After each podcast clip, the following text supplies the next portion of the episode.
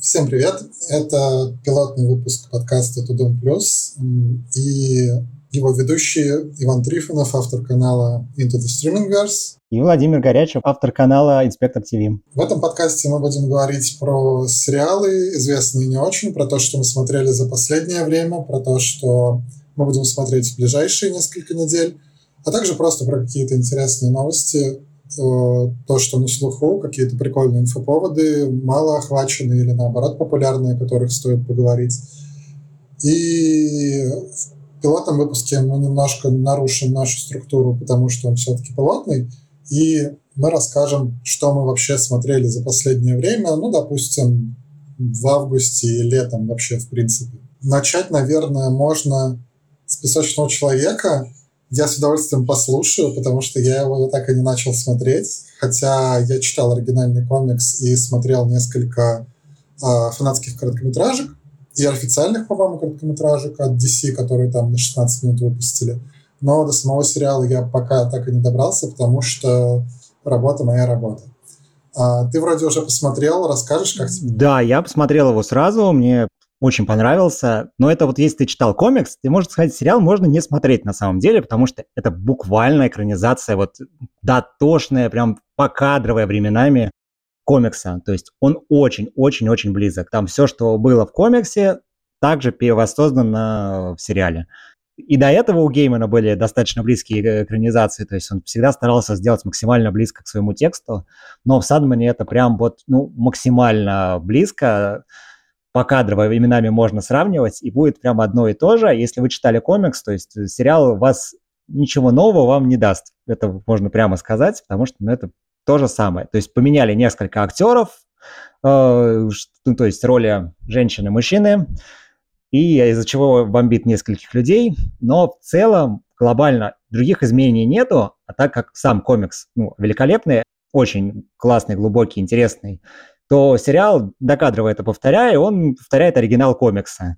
Поэтому вопросов к сериалу практически никаких для фанатов, но что можно отметить, он очень странно смотрится в причине связи с комиксом. Если комикс там это том завершенный, то есть один том, одна история, то тут в сериале уложили сразу два тома. Первый это вот как раз история песочного человека, который выбирается из заточения, а вторая история – это уже побочная история другого персонажа, которая как бы вплетена в историю главного героя, но полностью выходит на первый план во второй части сериала. И вот это вот первая часть сериала и вторая часть сериала, они как два разных сериала очень сильно выглядят.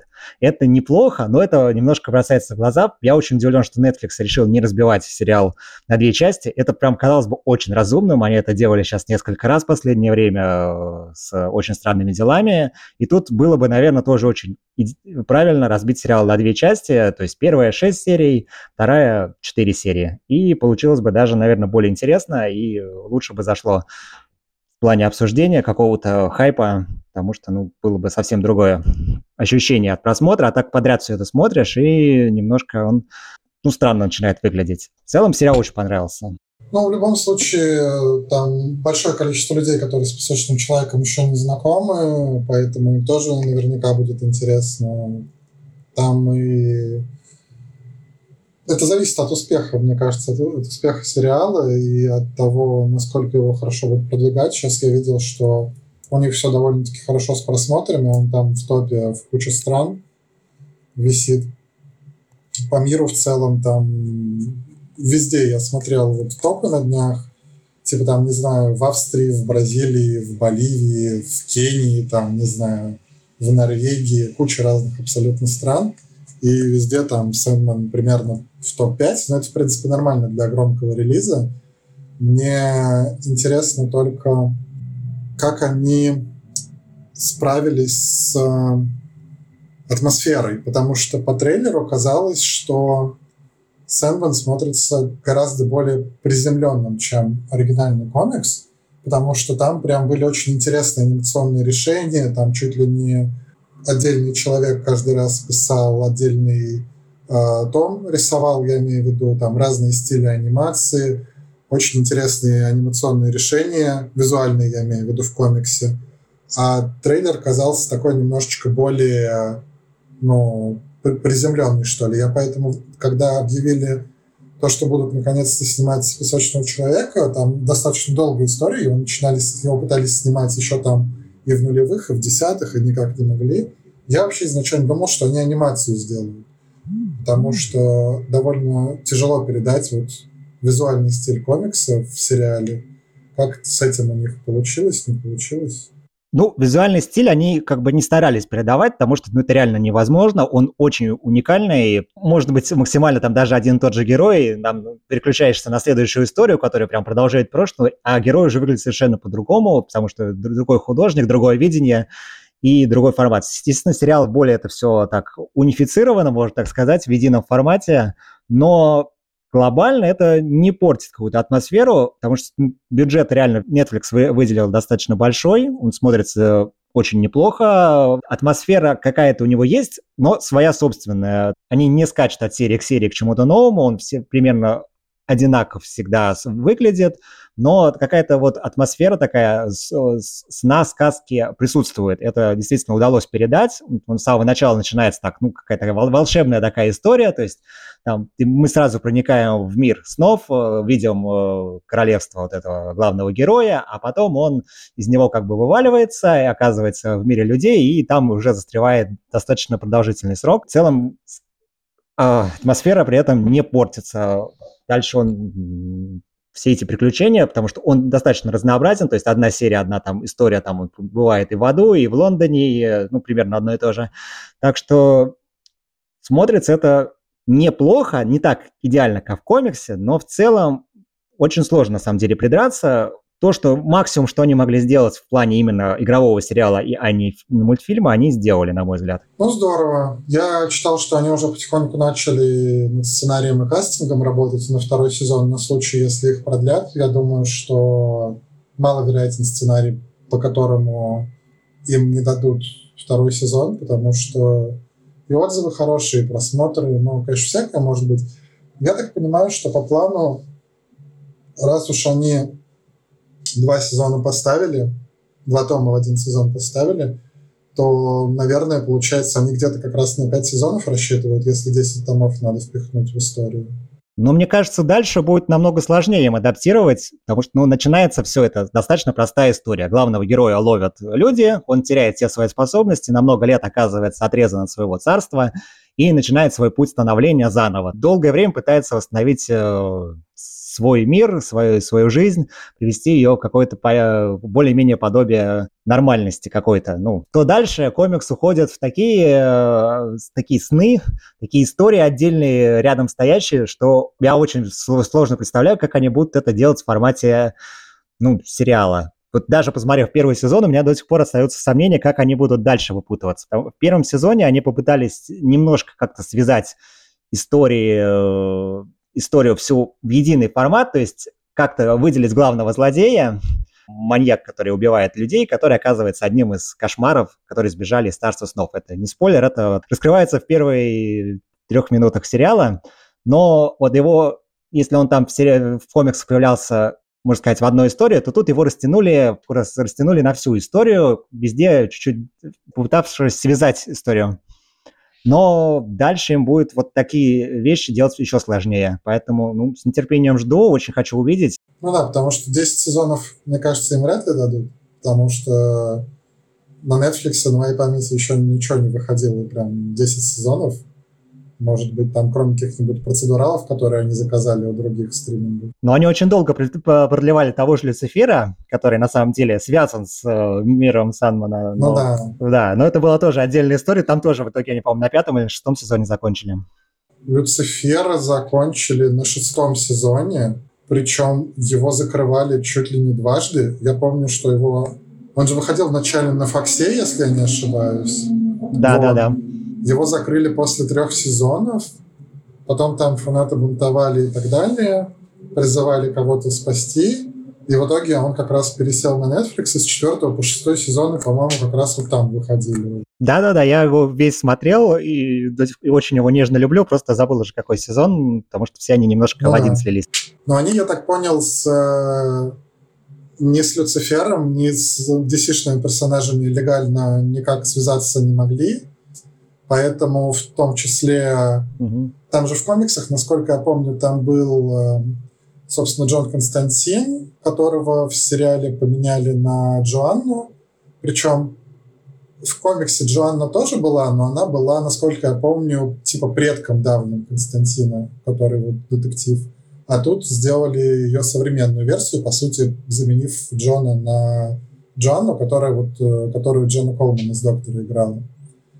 А, и в комиксе был вот Этриган, еще там Аркхем упоминали, Пугало был и так далее. А в сериале, я так понимаю, они с DC вообще никак не связаны, потому что, типа, права другие. Или там были какие-то отсылки или что Нет, никаких отсылок, то есть это абсолютно отдельная история, и Константин и прочее. То есть они попытались сохранить наследие, потому что действительно в комиксе это было намного больше связи, но получилось не как-то, ну так, ну так совсем таким подмигиванием. Вместо там, где был появлялся настоящий супергерой Лиги Справедливости, можно сказать так, тут стоит его игрушечка на заднем плане, маленькая такая. И, в общем, да, вот он тут был действительно, как и в комиксе. Просто если там он был живым персонажем а, частью вселенной DC, то тут он такой отсылочкой, маленький подмигиванием, что да, мы помним основы, да, вот, ну, тут его показать не можем, поэтому вот так выкручиваемся. Ну, понятно, как всегда, вопросы прав и всего такого.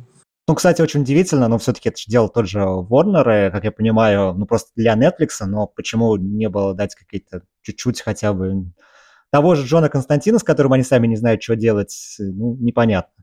Потому что, ну, у Джоанны это тот же самый герой, это просто женщина.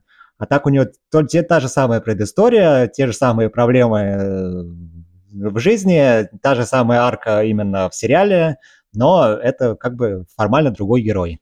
Очень странно. Ясно. Но с песочным человеком вроде бы более-менее разобрались. Я хотел немножко рассказать про сериал, который я начал, который я посмотрел еще в июне, насколько я помню это техни технически я назову это летним сериалом, хотя там по факту две последние серии второго сезона вышли э, 2 июня, но пусть будет. В общем, я очень люблю комедийный сериал, точнее, можно сказать, что драмеди сериал «Хитрости», который называется в оригинале «Хекс», э, у чего там куча значений. Э, его у нас локализовали просто как «Хитрости». Это такая очень классная драматическая комедия, одновременно про поколенческий конфликт, про закулисье стендап-индустрии и про, не знаю, про все, про все на свете, если честно. Это такой, возможно, сложно назвать это каким-то духовным братом ну, там, Луи, невероятно миссис Мейзел или других сериалов по стендап. Это своя история. Больше такая драмеди про конфликт поколений – именно вот в сеттинге стендапа, но при этом про индустрию и про то, как это все работает изнутри, рассказано довольно интересно. Первый сезон вышел в прошлом году, также летом, собрал огромную просто кучу наград. В первую очередь благодаря тому, что замечательно сыграла исполнительница одной из, ну, можно сказать, главной роли, замечательная актриса Джин Смарт, которую мы видели и «Фарго», и в «Хранителях», и где только не. Там Джин Смарт, собственно, играет королеву стендапа местную по имени Дебора Венс. Она занимается стендапом в Лас-Вегасе, собирает полные залы уже много лет. Ее везде ждут, там баннеры, реклама, везде зовут ее сниматься и так далее. И в какой-то момент руководитель казино, в котором Дебора регулярно выступает, ее ошарашивает и говорит, что ну, молодежи твои выступления больше не интересны, а вместо тебя будет выступать там какая-то молодая акапелла группа, а ты пойдешь там на другие слоты, и вообще ты как бы уже вышла из моды, и давай пересматривать э, свое отношение ко всему и так далее. Чтобы вернуть ей звездный статус, ее менеджер, собственно, предлагает ей поработать с каким-то новым автором, который мог бы оживить ее материал и сделать его более подходящим для аудитории. С ней вместе начинает работать девушка по имени Ава. А, ее играет настоящая стендап-актриса Ханна Айнбендер, для которой это первая большая телевизионная роль. И, собственно, эти героини, которые изначально принадлежат двум совершенно разным поколениям и имеют э, кардинально противоположные точки зрения на мир в целом на, комедию, на комедию в частности, они поначалу с трудом находят общий язык, потихоньку притираются и так далее. Это, собственно, завязка первого конфликта. Во втором они едут в турне, и там тоже к этому... У них там достаточно большое количество различных интересных сюжетных линий, в том числе в одной из них Дебора подает в суд на Эву из событий первого сезона. Второй сезон стал более сконцентрирован на внутренней драме персонажей, на том, как они относятся к определенным вещам, и он такой скорее более терапевтический, чем событийный. И кому-то он поэтому не понравился, кому-то больше понравился. Я скорее отношусь ко вторым. И его продлили, разумеется, на третий сезон, несмотря на то, что концовка второго, в принципе, вполне может быть завершением сериала. Но я думаю, что второй сезон тоже будет как минимум таким же успешным с точки зрения признаний критиков и зрителей, и с точки зрения всяческих наград. Это, по сути, единственный сериал, который на сентябрьской меме может отобрать кучу статуэток у Теда Ласса, но, может быть, там еще Барри что-нибудь захватит, но, скорее всего, я думаю, что вряд ли. Вот, поэтому посмотрел с удовольствием второй сезон, он закончился в июне. Третий тоже буду смотреть, его там, наверное, через год, через полтора выпустят. Очень жду. А если вот в целом вообще о стендапе ничего не знаешь, сам стендап почти не смотришь, э, сериал все равно может зайти, потому что, ну, я мимо стендапа все прошло. Да, более чем. Более чем. То есть там есть какие-то, ну, внутренние шутки показываются, как это работает, как устроена эта индустрия, как там относится к э, женщинам, что нужно, чтобы пробиться. Но это скорее такая просто драма, несколько производственная драма, можно сказать, но там непосредственно вокруг самих выступлений крутится не так много событий в сюжете, скорее вокруг того, как э, Дебора и Ава вместе пытаются нащупать свой новый голос. И эта история, она не только не столько про стендап, ее вполне можно смотреть тем, кто про стендап знает только то, что, не знаю, есть такое слово стендап, и, наверное, это как-то связано с шутками. И, в принципе, если ты ничего об этом больше не знаешь, то все равно зайдет. А если знаешь, что тоже зайдет, но, с другой стороны, ожидать именно большого количества шуток, большого количества номеров – и все, вот этого там не стоит, этот сериал немножко не про Ну, и слава богу, потому что у миссис Мейзел весь стендап вот как-то вообще не очень пошел. Там сериал замечательный, а вот стендап-часть какая-то прям не, не особо смешная, хотя ее прям много. Поэтому у меня вообще на стендап сериала несколько как-то, ну, мнение, не знаю. Поэтому и не хотел начинать э, в первый сезон хитрости. Надо попробовать обязательно. До сих пор тоже роки не добрались.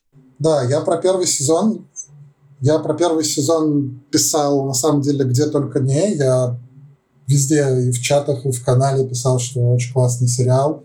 Написал рецензию для блога о медиатеке, когда они сказали, что у них этот сериал выйдет. Второй сезон, к сожалению, в медиатеке пока не спешит выходить, потому что... Что-то случилось. Э, сейчас, да, что называется, что-то случилось, и сейчас далеко не все сериалы, которые выходили раньше, продолжают выходить на российских стримингах, но здесь медиатеке стоит отдать должное. На стриминге выходит огромное количество, и будет выходить огромное количество сериалов, э, которые мы уже не ожидали, наверное, увидеть в России, там, типа того же «Мира Дикого Запада», «Дома дракона» или еще чего-то в том же духе. Поэтому они в этом плане большие молодцы, и я надеюсь, что второй сезон хитрости там тоже когда-нибудь выйдет. Ну, вообще удивительно, конечно, какая-то разно... Почему одни сериалы есть, другие нет, хотя вроде один и тот же создатель, один и тот же канал. Такая вот странная ситуация. Но вряд ли нам кто-то ответит. Слушай, ну я вот я работал сам в стримингах некоторое время, правда, не в медиатеке, а там в конкурентах, можно сказать. И там довольно сильно все завязано на того, у кого ну, права на международную дистрибуцию. Они же общаются не только и не столько с самим HBO или HBO Max, а зависит от того, у кого права на дистрибуцию контента за рубежом. Поэтому у некоторых, у некоторых стримингов, например, могут быть истории, когда проекты разных проект одного и того же стриминга в России выходит на разных сервисах, потому что у них разные договора с, ну, с этими самыми международными дистрибуторами. То есть была история, когда, не знаю, вот что вспомнить можно. Ну вот с Hulu, да, например, история. А, программисты, которые devs, или Castle Rock выходил на кинопоиске, а, например, та же «Великая» или там «Рассказ служанки» на Море ТВ выходит. То есть это тоже вопрос дистрибуции, вопрос контрактов. Ну да, понятно. Но с Хулу вообще сейчас грустно. К сожалению, там столько замечательных сериалов. Но официально мы это не посмотрим. В Hulu на самом деле они и до этого были молодцы в плане оригинального программирования, а в последние годы они начали палить прям, что называется, широкого калибра. То есть там вышел совершенно замечательный мини-сериал «Ломка» с э, Майклом Китоном вот прошлой осенью как раз, который сейчас в этом наградном сезоне претендует на кучу Эмми. А, вышел еще один замечательный тоже мини-сериал – который тоже претендует на кучу наград. Dropout, который называется «Выжившая», про Элизабет Холмс и компанию Теранос, где Аманда Сейфрид в главной роли играет. В этом году, собственно, там вышел «Медведь», которого все обсуждают, мне кажется, сейчас. Ну, тоже можем сейчас обсудить, кстати, так как действительно да. сериал достойный. А, мне все очень советовали «Медведя», но я, в посл... я до большинства сериалов добираюсь в последнее время позже, хотя Раньше все старался смотреть ongoing ом, потому что всегда было интересно, особенно если дурацкие э, сервисы выкидывают весь сезон разом. Я этого очень не люблю, потому что я смотрю параллельно кучу всего. Вот. Поэтому по одной серии смотреть проще. И когда «Медведь» только начал выходить, про него начали очень много говорить, что это прям очень классная штука. Я начал смотреть. Буквально вот одну серию, по-моему, я успел посмотреть, пока не возвращался. Но мне очень нравится, я определенно буду смотреть его дальше. А ты как, уже посмотрел полностью или... Да, я успел полностью посмотреть, я прям запоем стараюсь смотреть в последнее время наоборот, потому что по одной серии очень тяжело, постоянно что-то отвлекает, а запоем очень удобно. Поэтому «Медведь» я посмотрел всего. Если что, кратко, о чем сериал. Это история про чикагскую кухню, такую в итальянском стиле, готовят бутерброды разного вида. И э, сменился владелец, у забегаловки, потому что владел один брат, но он умер по различным причинам, не будем спойлерить, и все оставил второму брату, который вообще был топовым шеф-поваром в Нью-Йорке, классно там был одним из лучших вообще во всем мире, но теперь вынужден вернуться в свой родной город, в свою родную, можно сказать, э, закусочную, где все в полной разрухе, все ужасно э, во всех отношениях, денег нету, клиентов нету, такая, такая пор, э, весь зал такой сарайчик полуразвалившийся, и куча твоих людей, которые готовят еду, тебя ненавидят, потому что ты не твой брат, и вообще в целом жизнь не сахар. Все эти серии главный герой пытается это все как-то немножко разгрести и сам прийти в себя после смерти брата. То есть тут все сразу наваливается на него со всех сторон, нужно как бы во все проблемы влезать, что-то пытаться делать, и это очень тяжело все смотрится. В плане такой драмы это очень все, ну, это классно все исполнено, но такая немножко депресняк э, в сериале присутствует. При этом сериал вообще заявлен как комедия. В комедии там вообще ничего не осталось э, в этой драмеди, потому что, ну, перекос явно есть, но смотреть это достаточно легко. Не сказать, что вот вся эта история с кучей проблем, которые наваливаются на героев, как-то вгоняет в депрессию. Это все много действительно проблем, но вся эта атмосфера кухни и людей, которые очень увлечены э, всей э, вот, желанием приготовить что-то особенное, и человек, который там где-то на заднем плане все э, серии 4 готовит идеальные пончики, потому что ему вот очень хочется приготовить идеальные пончики, и он всех достал этими пончиками, но он это делает. И вот такая увлеченность действительно подкупает в сериале, э, поэтому смотреть очень интересно, хочется узнать, как же они выберутся из всех этих проблем, что в итоге случится, как э, можно ну, двигаться дальше. Ну, здорово. Мне, на самом деле, про этот сериал довольно много рассказывали, хорошего. И он, как я понял, довольно интересно построен. Во-первых, мне его рекомендовали в контексте похожести, знаешь, с чем? С... Не знаю, смотрел или нет. вышел замечательный сериал, э, по-моему, весной или или, нет, зимой еще на BBC One британский сериал э, «Будет больно» с Беном Уишоу про медицину. И его рекомендовали как похожий на... Мед... Ну, медведя рекомендовали как похожего на «Будет больно», потому что он такой наполнен, как мне рассказывали, таким anxiety, типа тревожностью, беспокойством и так далее. И про медведя рассказывали, что там такая несколько соркиновская структура, то есть тебя с первого же сюжета бросают в самое пекло, без, там, без какой-то экспозиции и так далее, сразу все начинается очень быстро, куча диалогов, куча всего происходит. Это довольно интересная такая история. Мне про первый эпизод как раз говорили и ну вот когда я начинал его смотреть изначально, там показалось, что как будто я что-то пропустил на самом деле. То есть он как-то стартует прям с места в карьер. Да, так и есть. Но это такая фишка, прям показать э, вот именно кухню. Вот почему меня на самом деле подкупил этот сериал, почему я его захотел посмотреть сразу. Вот сериал с Беном вышел, мне, я тоже слышал много хороших отзывов, но он меня и не подкупил, потому что там очередная история больницы. Куча сериалов было в прошлом десятилетии, это сплошная история больницы. Это было либо полицейские, либо э, врачи.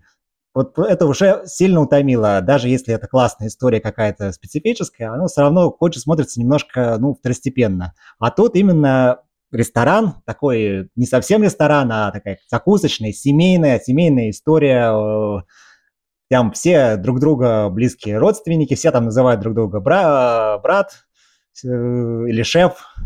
И это именно такое погружение в какой-то отдельный мир вот этих вот этих кафешек, на задворках э, мира находящиеся э, заведения, которые вот с, с этими проблемами, он смотрится очень оригинально, и мы проваливаемся вот на эту кухню, где все скворчит, все, все люди бегают, все постоянно орут, э, все очень сложно все это организовано, потому что невозможно, потому что все нужно сразу подавать, блюда готовятся, отдаются, и все это в единую ситуации происходит там куча всяких историй, и тут, конечно, конденсация, предпоследняя серия, снятая одним планом, это просто что-то с чем-то, там 20 минут серия, она такая короткая, но там успевает произойти столько событий, столько там мини-истории в рамках нее, и все это показано. Прям вот, вот э, одно за одним идет, камера постоянно вот переключается с одного героя на другое, с разных историй на разные истории, и, ну, это дико захватывает. А, Оторваться просто невозможно, прям эту серию можно, мне кажется, пересматривать несколько раз, э, показывая, насколько бывает э, круто можно снять вообще одну там историю в рамках вот сериала. Ну, здорово.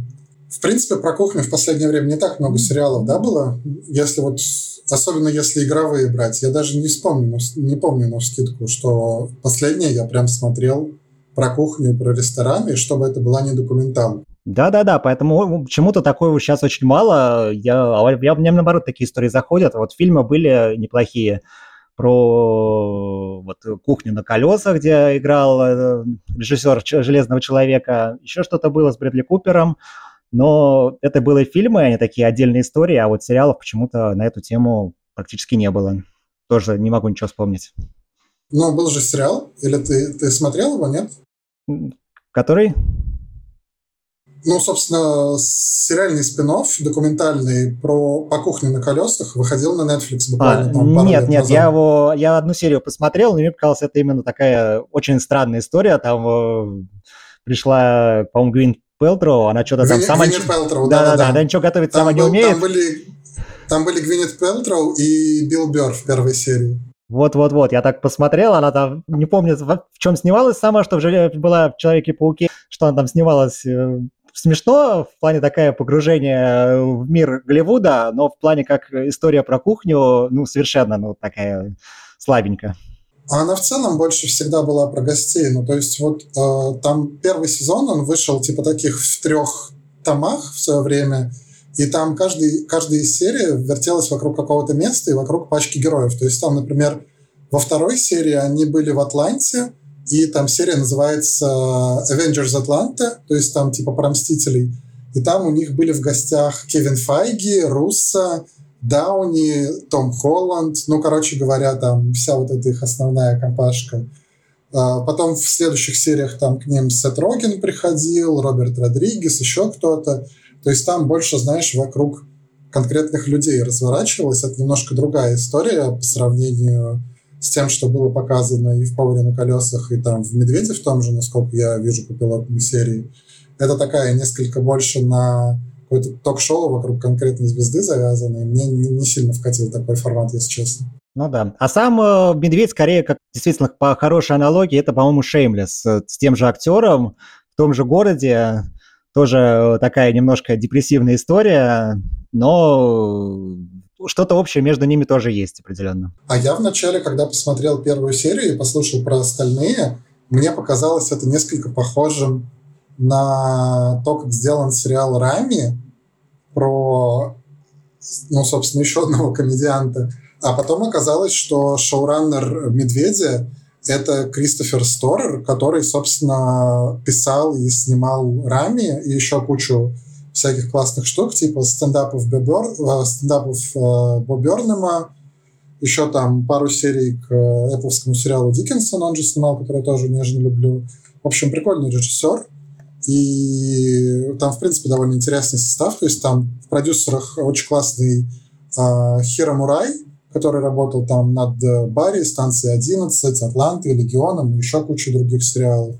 Поэтому в том числе я «Медведем» в свое время заинтересовался. Но в любом случае я постараюсь под него в ближайшее время расчистить место в бэклоге и наконец-то досмотреть, потому что там всего 8, если я не ошибаюсь, серий в первом сезоне. Да-да-да, чем покупает сериал, во-первых, что он короткий, 30 минут серии, это, по-моему, идеально. Ну, да, да, Я устал от сериалов, которые идет, идут по часу, и на самом деле иногда совершенно необоснованно. А тут полчаса интенсивной истории прям не оторваться. Да. Ну что, про песочного человека рассказали, про медведя рассказали. Наверное, можно перейти потихоньку к тому, что будем смотреть. Да, как бы стартует новый сезон.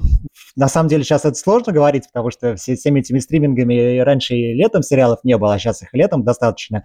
И их буквально всегда в любое время суток достаточно с такое количество премьер. Но все равно осень всегда считается стартом нового телевизионного сезона, когда все телеканалы пытаются ну, завлечь новую, отдохнувшую после отпуска аудиторию.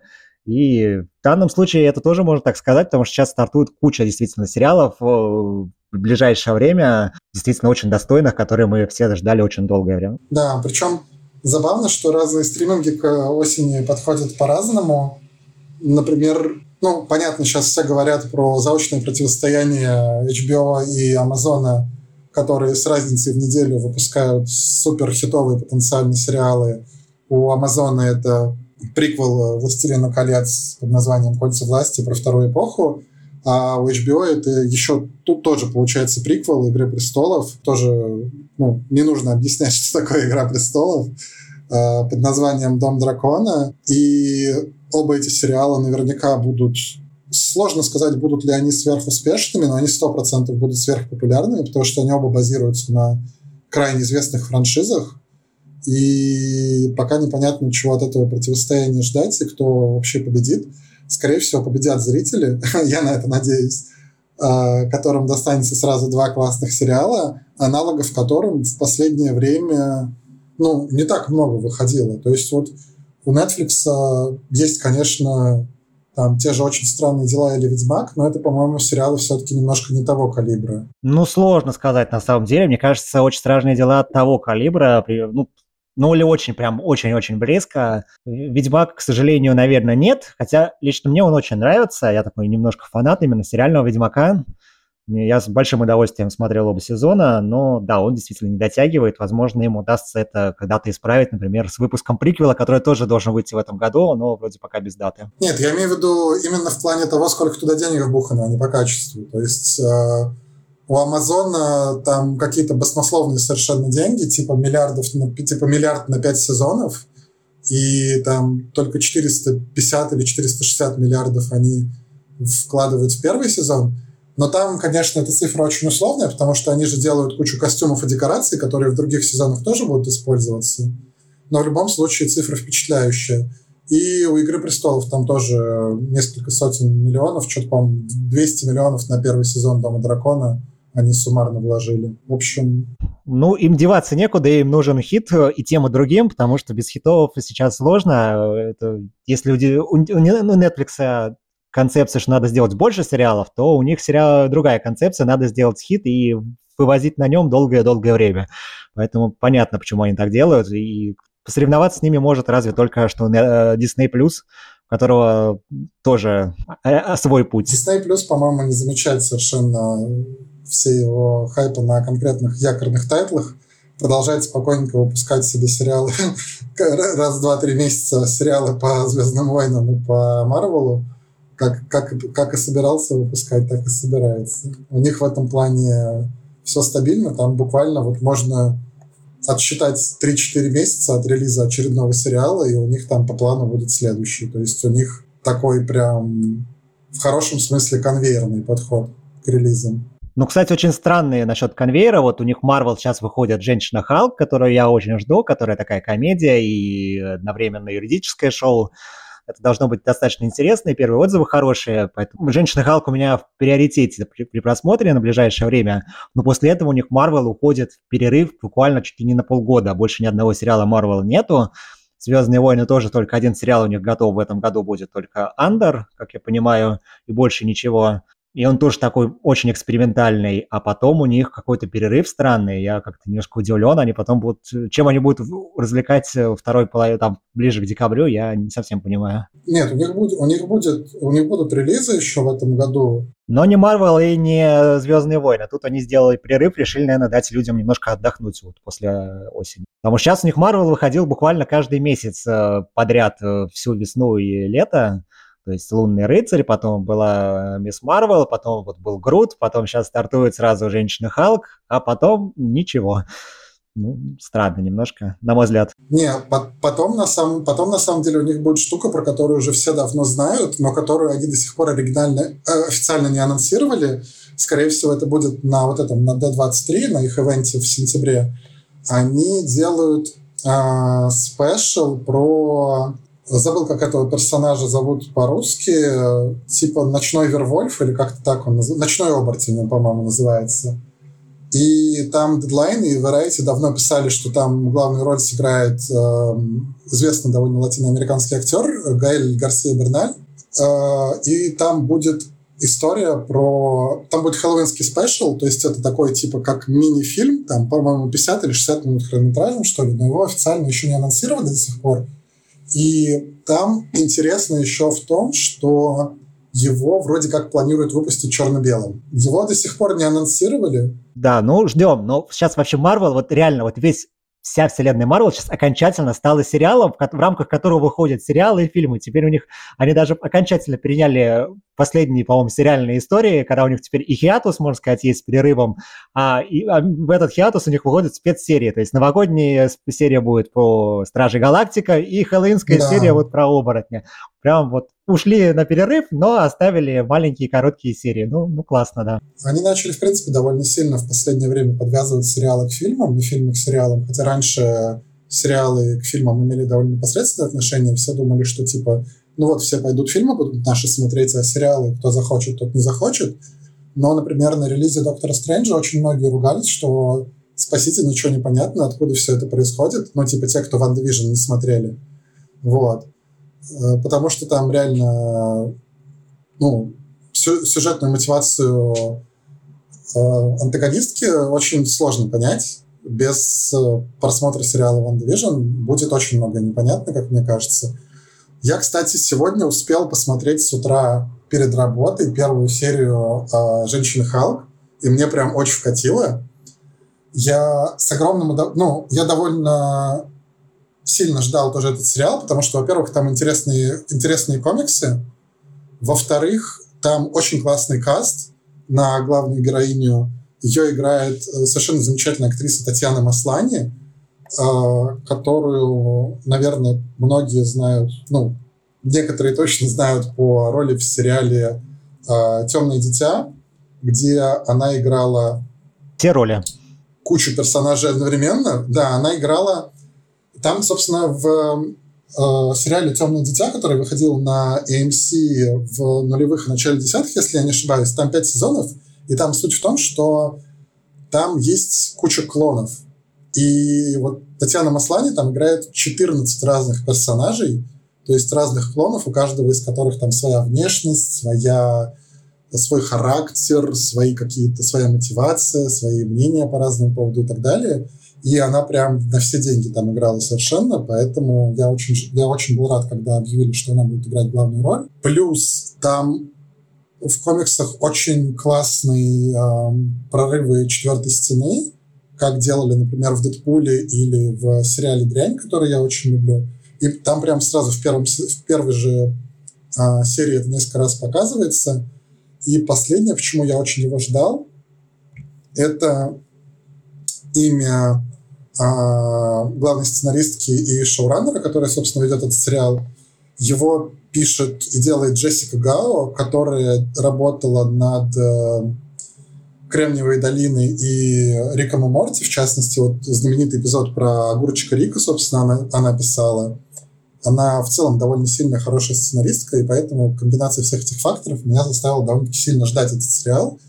По пилоту я бы не сказал, что это прям какой-то прорыв. Это типичный, знаешь, такой оригин персонажа, но с хорошим потенциалом. Как я читал отзывы западной прессы, они пишут, что первая серия это Origin, а потом начинается настоящий сериал. Ну да, да, так и есть. Я удивлен, что они две серии не выпустили, а только одну, чтобы, ну, как бы показать, что вот у нас есть происхождение, а потом начинается немножко другая история. Мне, в принципе, понравилось, то есть там зацепка понятная.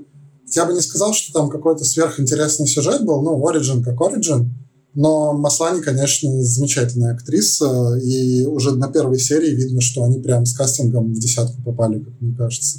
Ну, отлично, смотрим дальше. Жалко, что по серии в неделю, но хорошо, что 10 серий.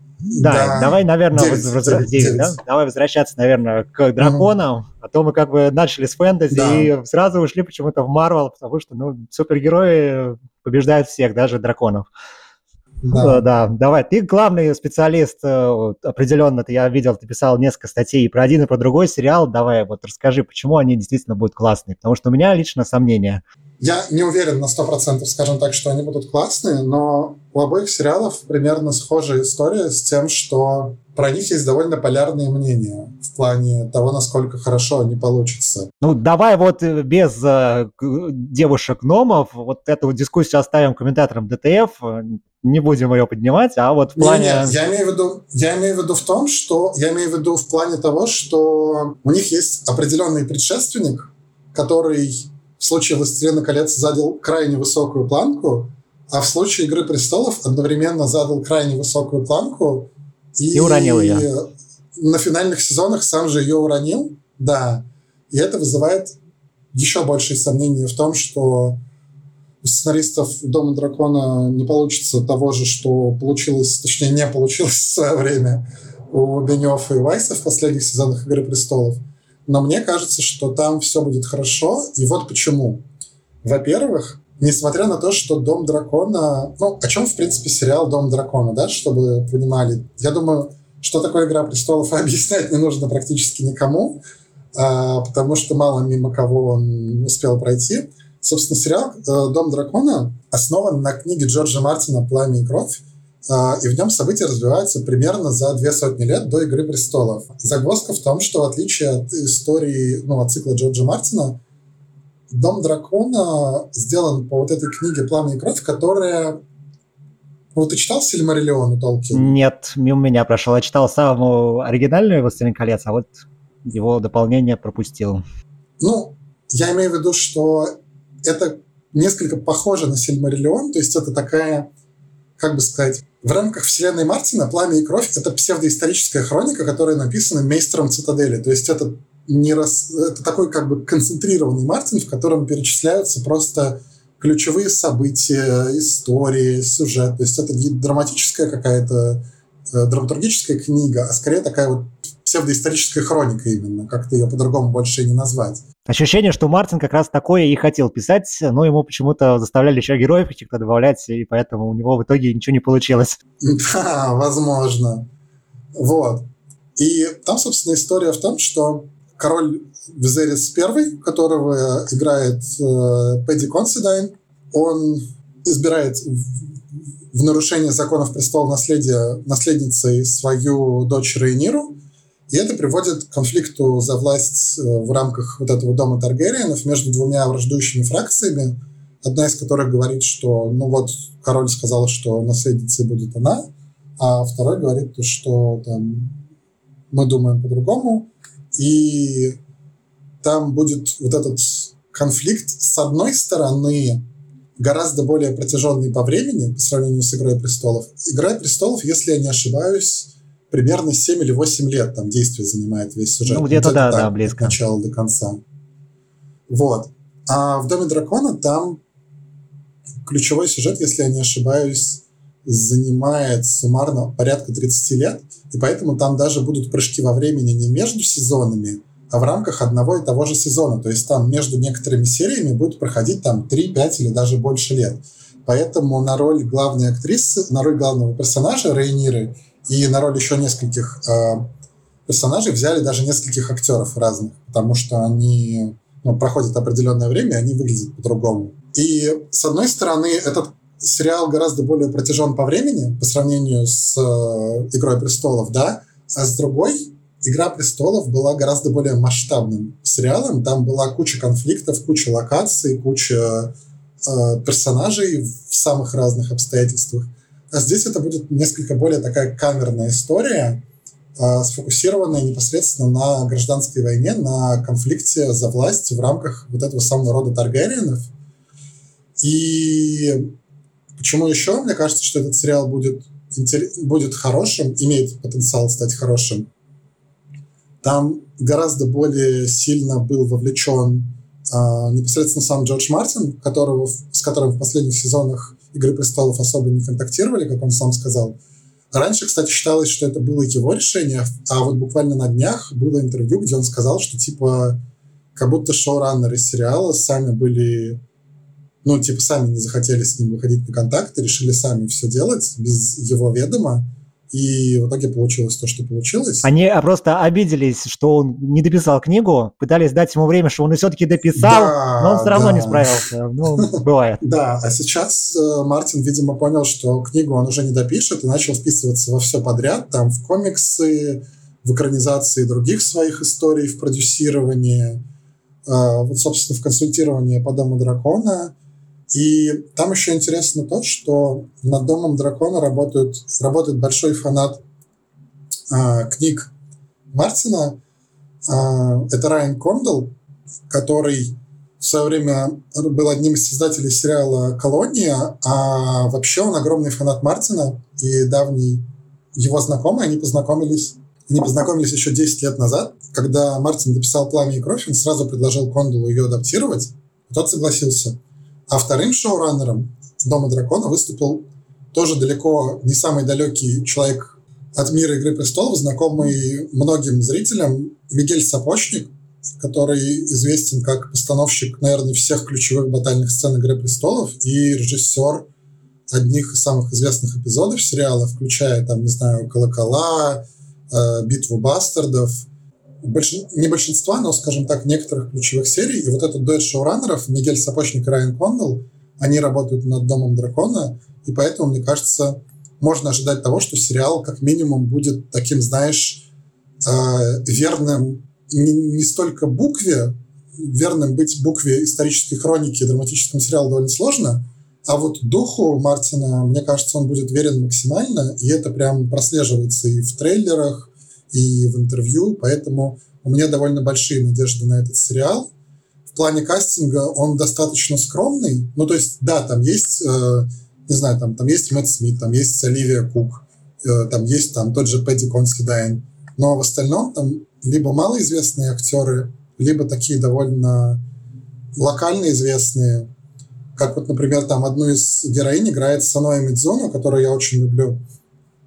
Она играет у этого самого, господи, забыл, забыл, очень люблю режиссера, забыл, как его зовут. А, она играет постоянно у Алекса Гарланда в, в сериале, господи, да, в сериале «Программист» она играла, в «Из машины» она играла, вроде «Мужском» не так давно у нее было такое камео небольшое голос, голосовое.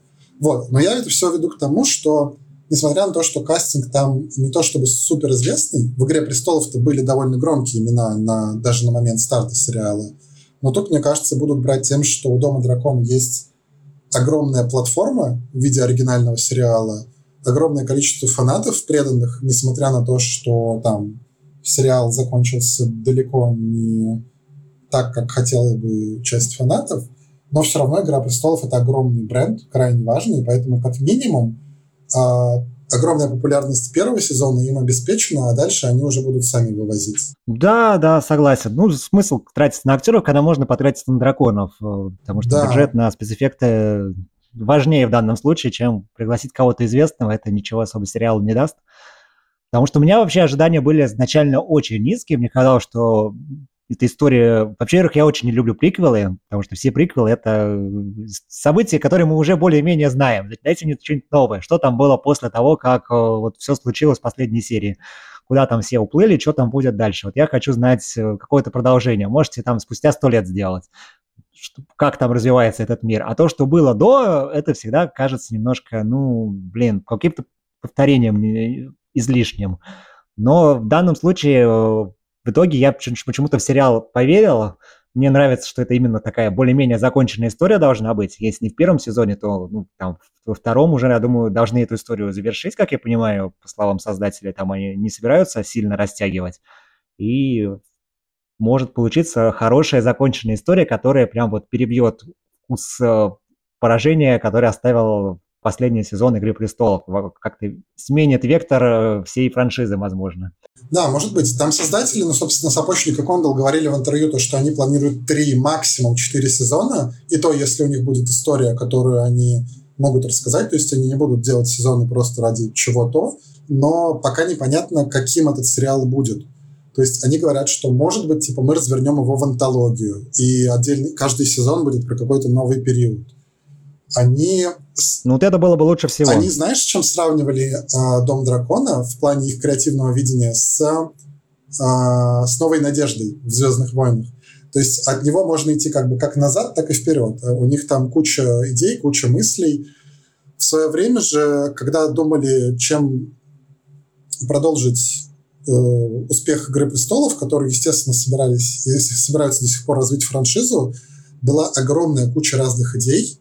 Там были очень разные, очень странные идеи. Там два сериала уже зарубили. Хотели сделать один сериал про «Долгую ночь». Э, там даже сняли пилот, но он никому не понравился, его зарубили. И хотели сделать отдельный сериал про «Блошиный конец». Помнишь, типа там был такой трущобный район в Королевской гавани, где Ария Старк тусила, когда она сбежала из Красного замка? Да, да. Вот. И они хотели, типа, про жизнь этого, этих трущоб местных сделать сериал, но в итоге вроде как от него отказались. Uh, они собираются делать... Ну, слава богу, не знаю, это прям звучит как самая такая странная идея. Вот мы совсем не знаем, что делать. Вот давайте возьмем, вот, вот помните, вот там вот было вот, вот блошины, вот, э, не знаю, это прям совсем странно выглядит. Ой, это на самом деле не, не самое странное, что они придумывали. Ты смотрел у Марвел этих, как его, вечных? Да, конечно, я все у Марвел смотрю. Вот. Они, короче, делали, сделали пич, по которому они хотели рассказать историю происхождения вот этих семерых богов, что это типа личности, которых думали, что они боги, но они там на самом деле какие-то там чуваки со сверхсилами. Это был один из питчей, которые они зарубили. Мне кажется, это очень странная идея. Вот я как раз хотел с сложить, сравнить, потому что вот сейчас Marvel иногда кажется, что они сейчас снимают сериалы или какие-то истории, прям вот, вот, вот вообще любого персонажа, любую историю берут и делают из нее сериал, там, Агата Харкнес. Вот она появлялась, она всем понравилась, давайте сделаем сериал, там, еще что-то кто-то появился, второстепенный герой, вот, тоже вроде нормально, делаем тоже по нему сериал. Ну, это вот именно такой подход Marvel, пытаться во все стороны влезть. Мне кажется, «Игре престолов» это не очень подойдет. Это не та история, которую можно прям вот настолько сильно развивать во все направления. Ну, пока они планируют кучу приквелов. Там они планируют приквел про «Девять странствий». Короче, там в сериале был персонаж такой, э, Корлис Виларион, он будет в Доме драконов. Это известный лорд-мореплаватель, который стал известен благодаря своим странствиям в кучу разных стран, континентов и земель, не описанных или мало описанных у Мартина. И вот про него вроде как про эти самые странствия собираются сделать приквел. То есть это будет такой приквел приквела, получается, про этого персонажа из Дома дракона хотели сделать приквел... Ужас! Да, хотели сделать приквел про 10 тысяч кораблей, про путешествие королевы-воительницы Немерии. Это было за тысячу лет до «Игры престолов».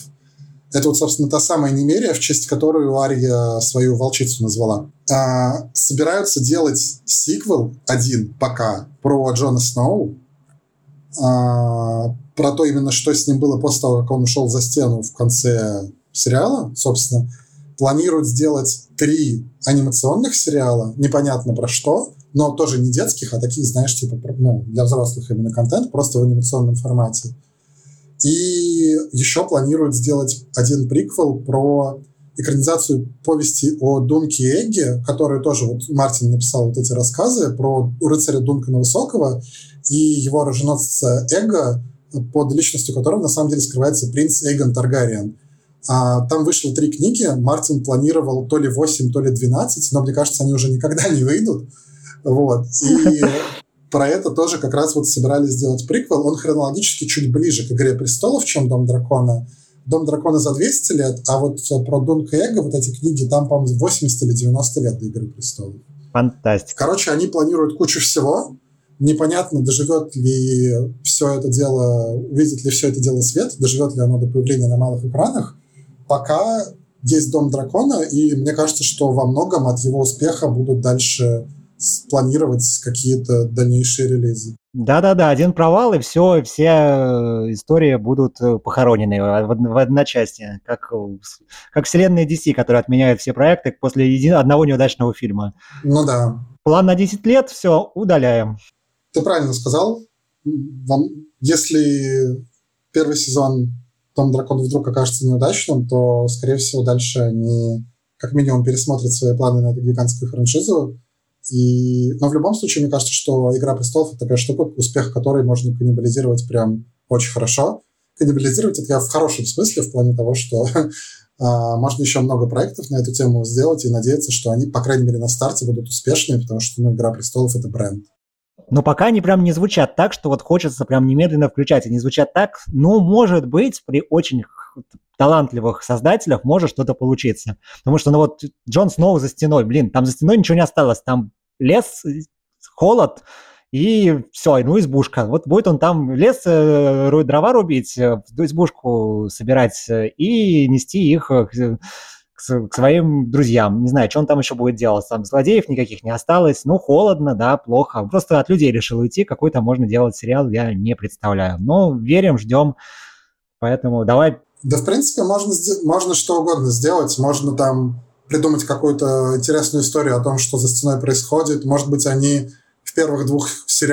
эпизодах там будут за стеной, а потом уйдут обратно. Короче, может что угодно сделать. Главное, чтобы сценаристы и шоураннер хороший был, и чтобы это была не просто там идея ради идеи, а какой-то реальный интересный проект. Да на что я надеюсь. Ну вот идея ради идеи, мне так э, перейдем к другому фэнтези-сериалу. Мне вот именно идея ради идеи, нам нужно снять что-нибудь про вселенные Средиземья, давайте вот снимем вот, вот это вот. Там есть какие-то наметки от Толкина остались, у нас нет прав ни, ни на одну историю, но есть какие-то заметки, стихи, э, общие, общая какая-то канва вселенной, и мы из нее соорудим прям как-нибудь что-нибудь, авось получится. Вот так я вижу сейчас сериал по «Властелину колец» от Amazon, который вот, э, ну, самая громкая премьера года. У тебя, так понимаю, несколько другое мнение. Ну, на самом деле, я несколько был удивлен их выбором э, проекта.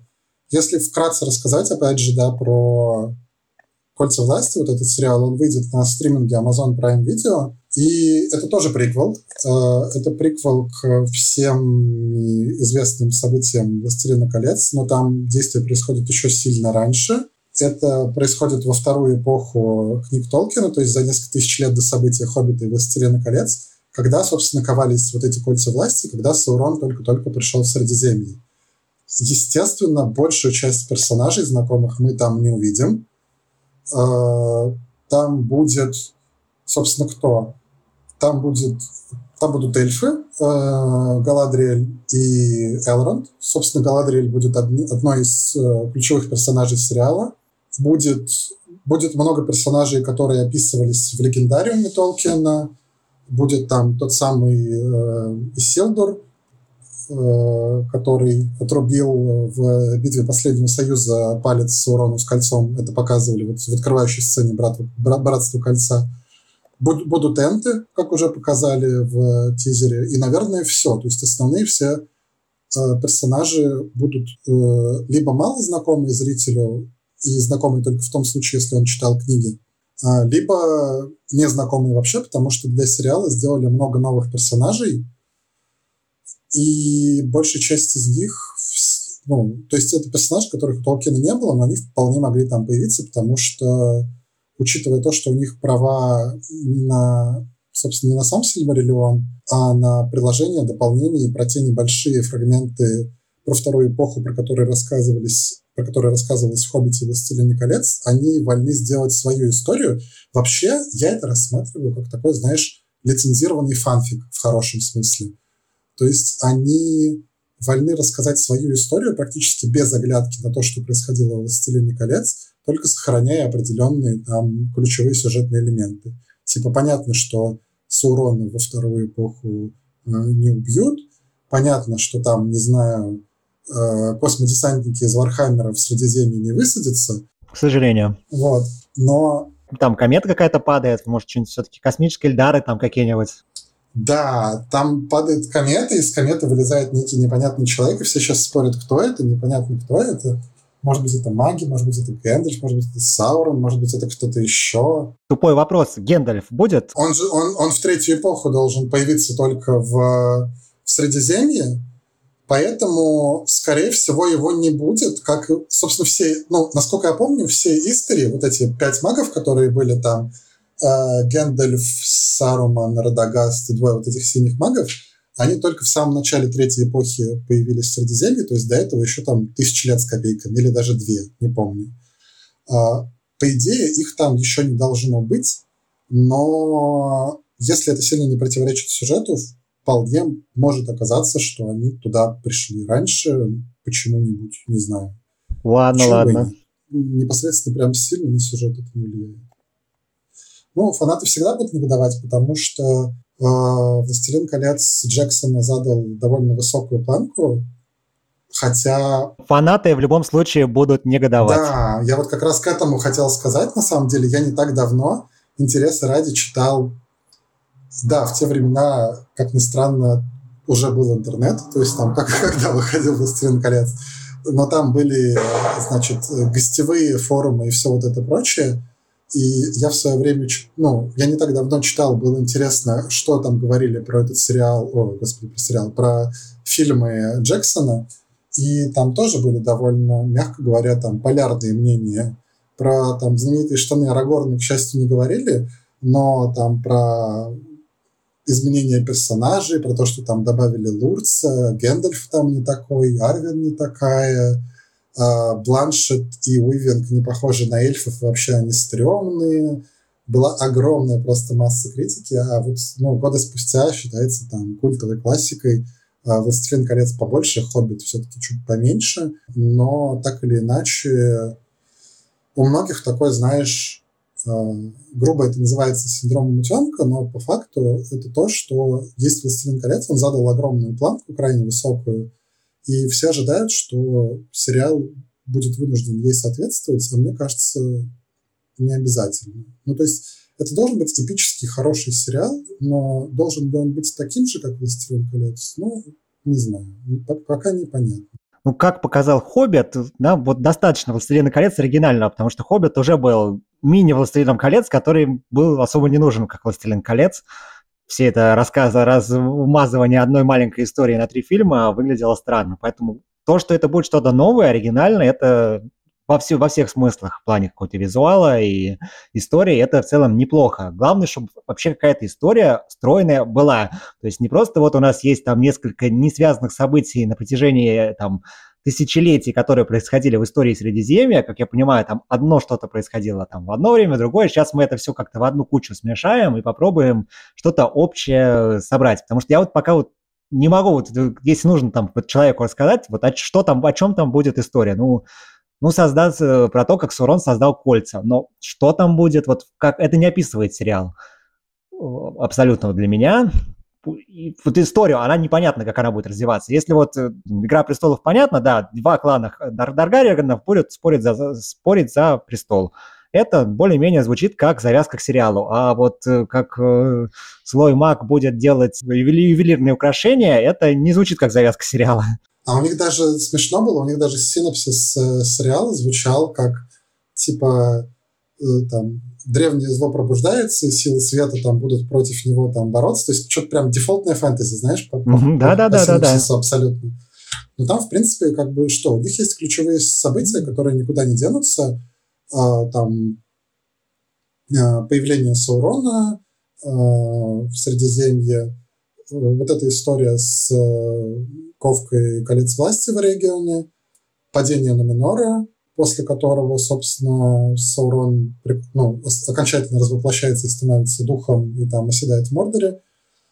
А вот остальные события, которые ко всему этому приводят, авторы вольны интерпретировать практически как угодно. Поэтому, мне кажется, это будет достаточно интересная штука, за которой стоит последить. И я вот сейчас, опять же, сравню с другим медиумом. Есть по «Властелину колец» э, ММО-игра, Э, многопользовательская онлайн, называется «Властелин колец онлайн». Да, очень креативное название. И там, собственно, суть сюжета в том, что ты, как персонаж некой расы и некоего класса, э, проводишь свою историю на протяжении многих лет. Там этой игре, по-моему, уже за 15 или за 16 лет, и там до сих пор каждый раз, до сих пор периодически выходит патчи с новым контентом. И там ты ведешь свою собственную историю, которая как бы вокруг этих э, ключевых э, событий «Властелина колец» происходит.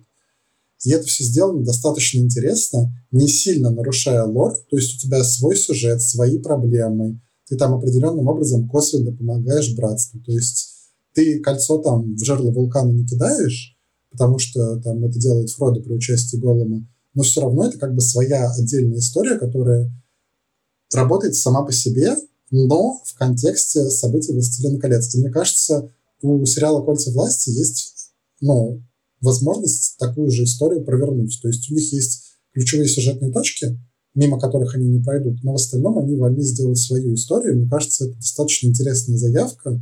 А вот как у них получится, это уж, конечно, другой вопрос. Но я на этот сериал, скажем так, питаю осторожные надежды.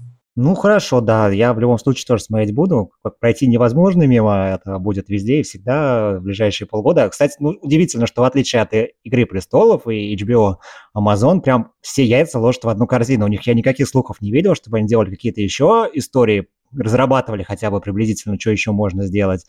Они все вот ну, на этот сериал ставят, весь бюджет на него отправляют, и все, больше ничего мы делать не будем. Надеемся, что выстрелит и будет Amazon Prime вот топовым стримингом, я так понимаю. А у них, ты знаешь, у них, в принципе же, такой подход, нечто среднее между, по моему ощущению, нечто среднее между HBO и Netflix. То есть у них бывают такие бутиковые title ы, которые задают определенную планку, то есть там Fleabag там был, Пространство абсолютно замечательный научно-фантастический сериал – еще какие-то штуки. Ну, это не совсем их, его Куплин. Что?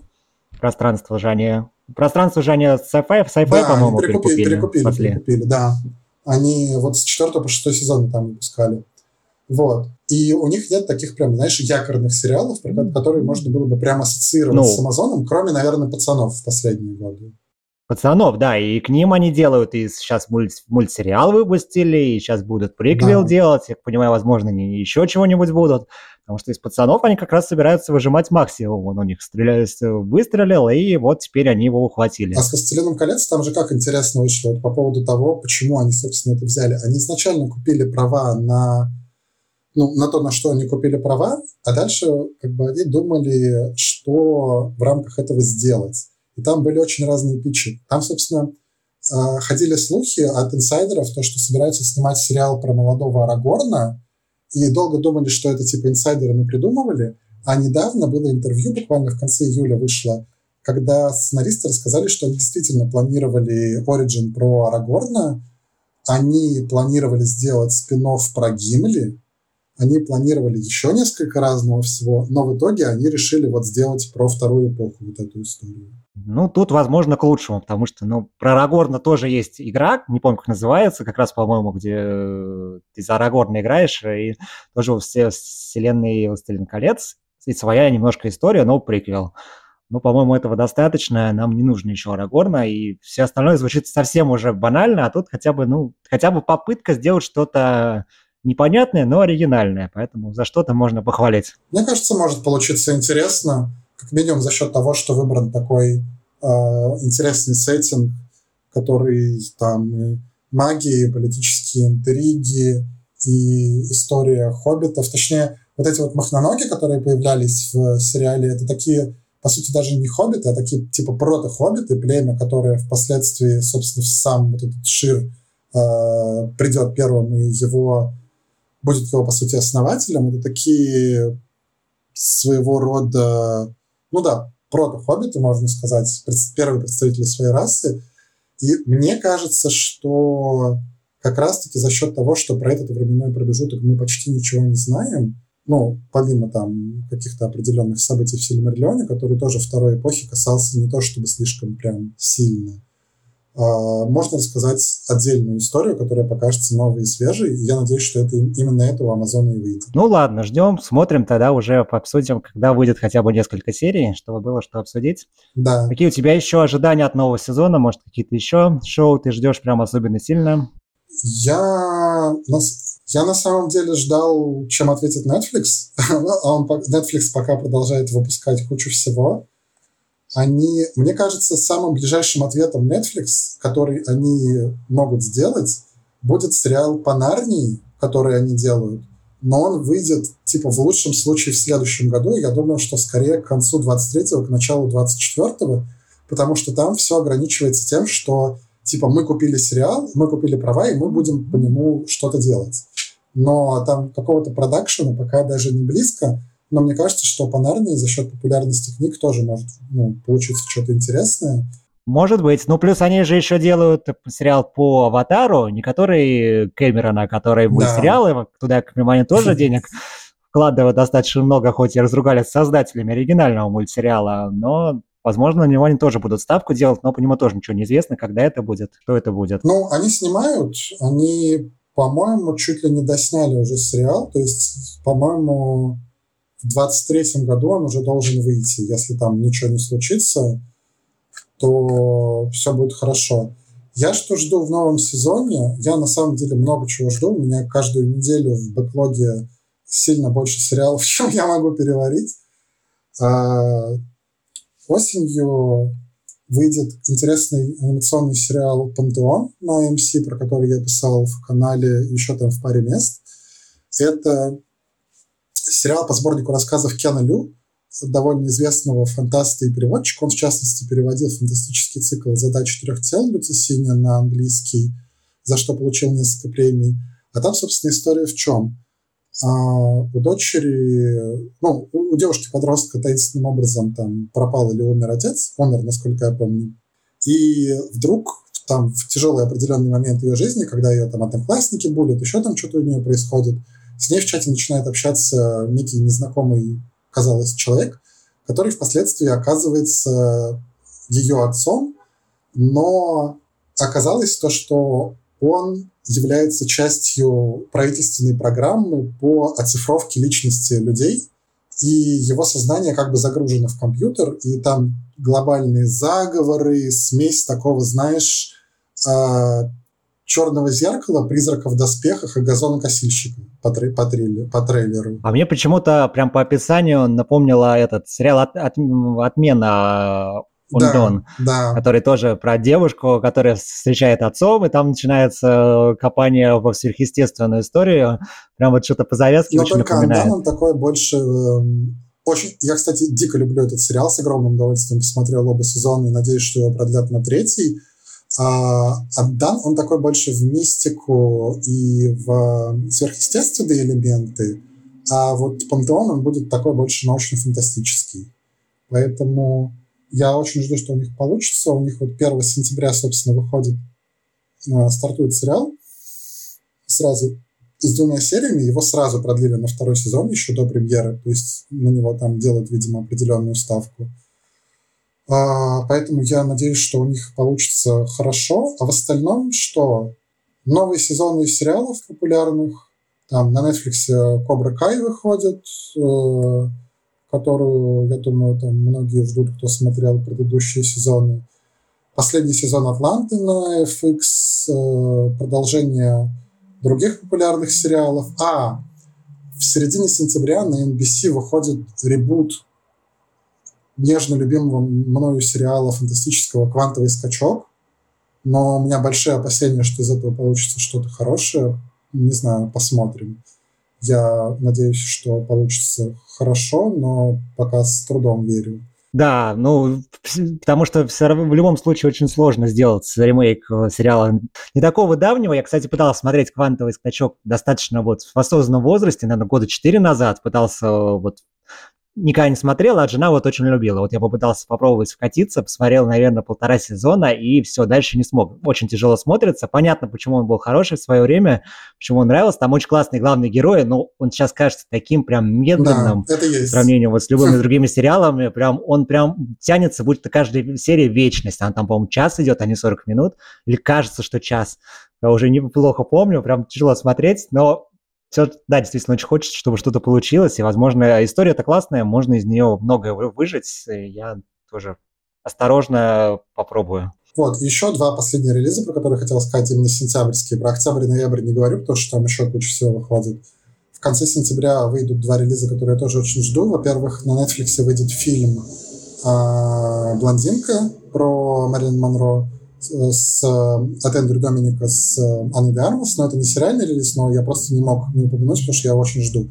А вот из сериалов э, мы уже упоминали его по «Звездным войнам», вот э, «Андер» выйдет, шпионский триллер. Я прям очень надеюсь и верю, что у них получится хорошо, потому что мой любимый фильм в «Звездных войнах» — это «Изгой один», на самом деле, а не все вот это джедайское — и я с, Аналогично. я с огромным удовольствием и предвкушением жду Андера, потому что и Боба Фетт, и Кеноби, и в меньшей степени Мандалорец меня скорее разочаровали. Мандалор... В Мандалорце было что-то интересное, и он был и креативно интересный с точки зрения режиссуры и сценария довольно любопытный. А вот и Боба Фетт, и Кеноби, в особенности Кеноби, прям совсем мимо меня прошли. Но Андер по трейлеру прям очень интересный по заявке. И я прям с огромным удовольствием его жду. Хотя, опять же, приквел, да. Приквел приквела. Мы знаем, что персонаж э, неминуемо умрет. А, уже, собственно, в конце сериала, то есть в конце второго сезона Андера а, будет вот тот самый начало а, изгоя один, и мы знаем, что этот персонаж умрет, и там никакого хэппи-энда у него не будет но и завязка, и история вот этого сопротивления и всей вот этой эстетики, повторюсь, шпионского триллера мне очень близка. Плюс там очень классный каст. И Диего Луна, который главного героя будет играть снова, и Фиона Шоу, и Алан Тьюдик, который во втором сезоне снова дроида озвучит. И еще там куча народу. Форест Уиттекер вернется как Согерера. Стеллан Скарсгард будет, Денис Гофф. Короче, я очень надеюсь, что будет классная штука. Ну вот тут прям решили специально на звезд сделать ставку, прочли все знакомые, ну, более-менее имена. Ну, не совсем звезды, но, по крайней мере, узнаваемые люди, да. которые ну, могут какое-то привлечь внимание. Ну, я тоже, я пропустил вообще э, последний сериал по «Звездным войнам», я просто решил не смотреть про человека, который долгое время ходит по пустыне зачем-то, и э, и, пытается найти смысл жизни, пока не наступят оригинальные «Звездные войны». Я решил пропустить этот сериал, но Пантера все-таки надо попробовать. Для меня главное ожидание это, конечно, я уже сразу на феврале, естественно, Майкл Фленнеган, новый сериал. Я буквально вот ради Майкла Фленнегана готов что, что угодно смотреть, что он порекомендует, сам сделает, хоть капельку руку приложит, все, я готов смотреть, поэтому что бы он там ни делал, то есть э, Midnight Club, э, пока совершенно стараюсь не знать, о чем это, кроме максимальной завязки о том, что это вот подростки в хосписе, которые там должны умереть, и рассказывают друг другу страшные истории. Ну, звучит как-то непонятно, но уверен, что Майкл Фленнеган из этого точно сделает что-нибудь очень классное. И жду очень пациента, который от создателей угу. америка... американцев. С Карлом, да, по-моему? Мне просто очень завяз. Да, да, да, Стив Карл, который главную роль играет психотерапевта, которого вот похищает маньяк э, Доналд Глисон и пытая и требует, чтобы психотерапевт его исцелил каким-то образом. И, как я понимаю, это законченная история на 10 серий, поэтому, ну, это, это радует. Что от хороших создателей, хорошая завязка, хорошие актеры, ну, это минимум шансов на провал. И, кстати, опять потенциально успешный мини-сериал от Хулу, о чем мы говорили в начале, да? Да-да-да, но Хулу... штампуют. А у них же все с FX. Мне кажется, на FX раньше очень много всего выходило хорошего, которое было вот чисто такая FX-овская история. Его смотрели не все. Он не так резонировал, как HBO или даже, мне кажется, Showtime.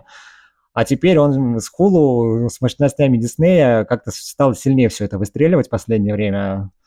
Ну, я не помню, по-моему, пациент не, не конкретно FX, но более, часть сериалов, которые в последнее время выстрелили, это как раз FX. Он был... Он сейчас брендится чисто как FX, а до этого он был как FX on Hulu. Они просто в декабре прошлого года снова пересмотрели свою вот эту стратегию брендинга, и сейчас он будет просто типа FX сериал.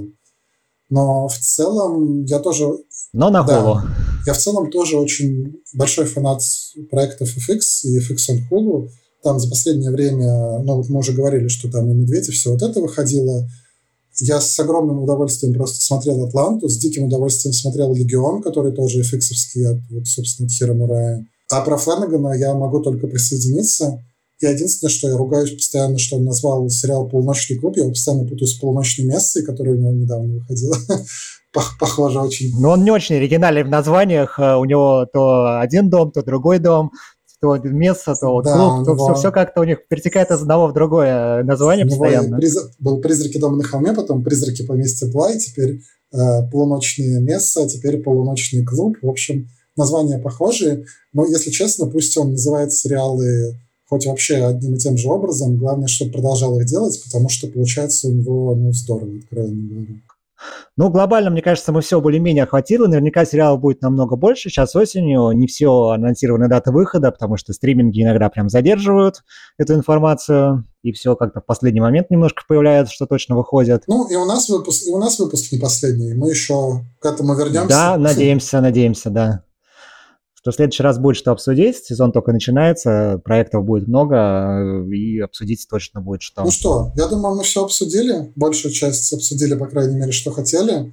К остальному мы к остальному мы наверняка вернемся в следующих выпусках, постараемся получше его структурировать, потому что мы не успели охватить последний блок, но очень сильно заехали за хронометраж. вот. Но вроде как получилось пока неплохо. Да, делитесь впечатлениями в комментариях э, наших каналов. Мы, когда анонсируем подкаст, пишите, что получилось, что нет, что хотите слышать от нас, что не хотите. Поэтому очень важно ваше мнение. Да, спасибо.